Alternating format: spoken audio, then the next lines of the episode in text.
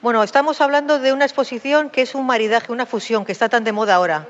Eh, fusión de la gastronomía y la música, ahora fusión también en las artes plásticas, ¿no? ¿Qué fusión hay entre Ucelay y Lazcano?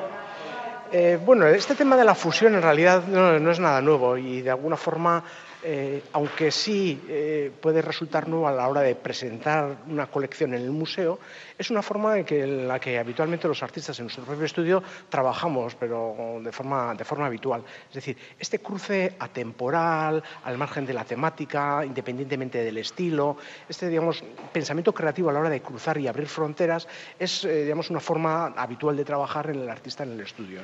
En ese sentido, yo creo que nos sentimos todo el mundo pues, pues cómodos en esta especie de, encuentros que en ocasiones son por proximidad, pero en otras puede ser por precisamente todo lo contrario.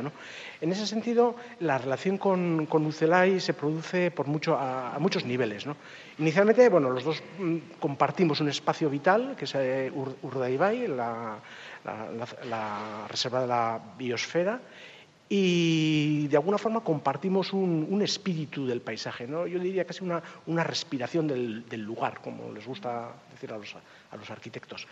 Y en ese sentido, por un lado, es cierto que respiramos ese mismo ambiente, ¿eh? al cual nos sentimos muy ligados, pero por otro lado también ambos compartimos un espíritu mucho más cosmopolita. ¿no?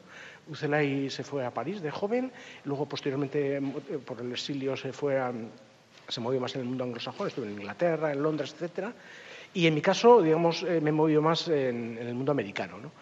Y si por un lado eh, Ucelay bebe de las fuentes de la nueva objetividad alemana, en mi caso quizá mi influencia está más determinada por el realismo de Edward Hopper eh, en Nueva York. ¿no? En ese sentido, eh, no compartimos quizá unas mismas maneras de representar y de manejar el, el color y la realidad, pero tenemos yo creo que un espíritu compartido. Y bueno, yo casi calificaría esta, esta sala como una, una sala del, del, reencuentro, ¿no? una especie de, de abrazo ¿eh? y una invitación a que los, eh, espectadores, los visitantes del museo también lo puedan ver de, esa manera. ¿no? De hecho, se dan eh, encuentros muy interesantes en la medida de que yo también en trabajos anteriores he utilizado referencias directas de cuadros de Ducelay, en el sentido de que he representado nubes que aparecen en sus cuadros que luego se reincorporan a los míos y hay una especie como de, mm, sí, como de tete, ¿no? de de encuentro face to face, cara a cara, eh, en el que, bueno, en este caso, lógicamente, yo bebo de sus fuentes, ¿no? Eh, y para mí ha sido, de hecho, es un honor eh, que desde el museo me hayan asociado con, con Ucelay y de alguna forma creo que puede ayudar a que se incorporen incluso nuevas lecturas sobre mi obra a partir del conocimiento de Ucelay.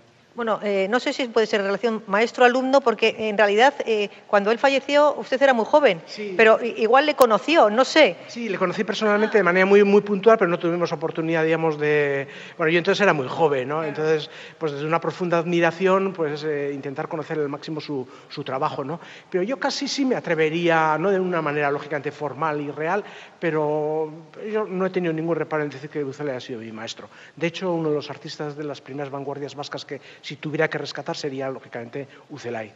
Me Muy bien. mucho Ucelay. Muy bien, es que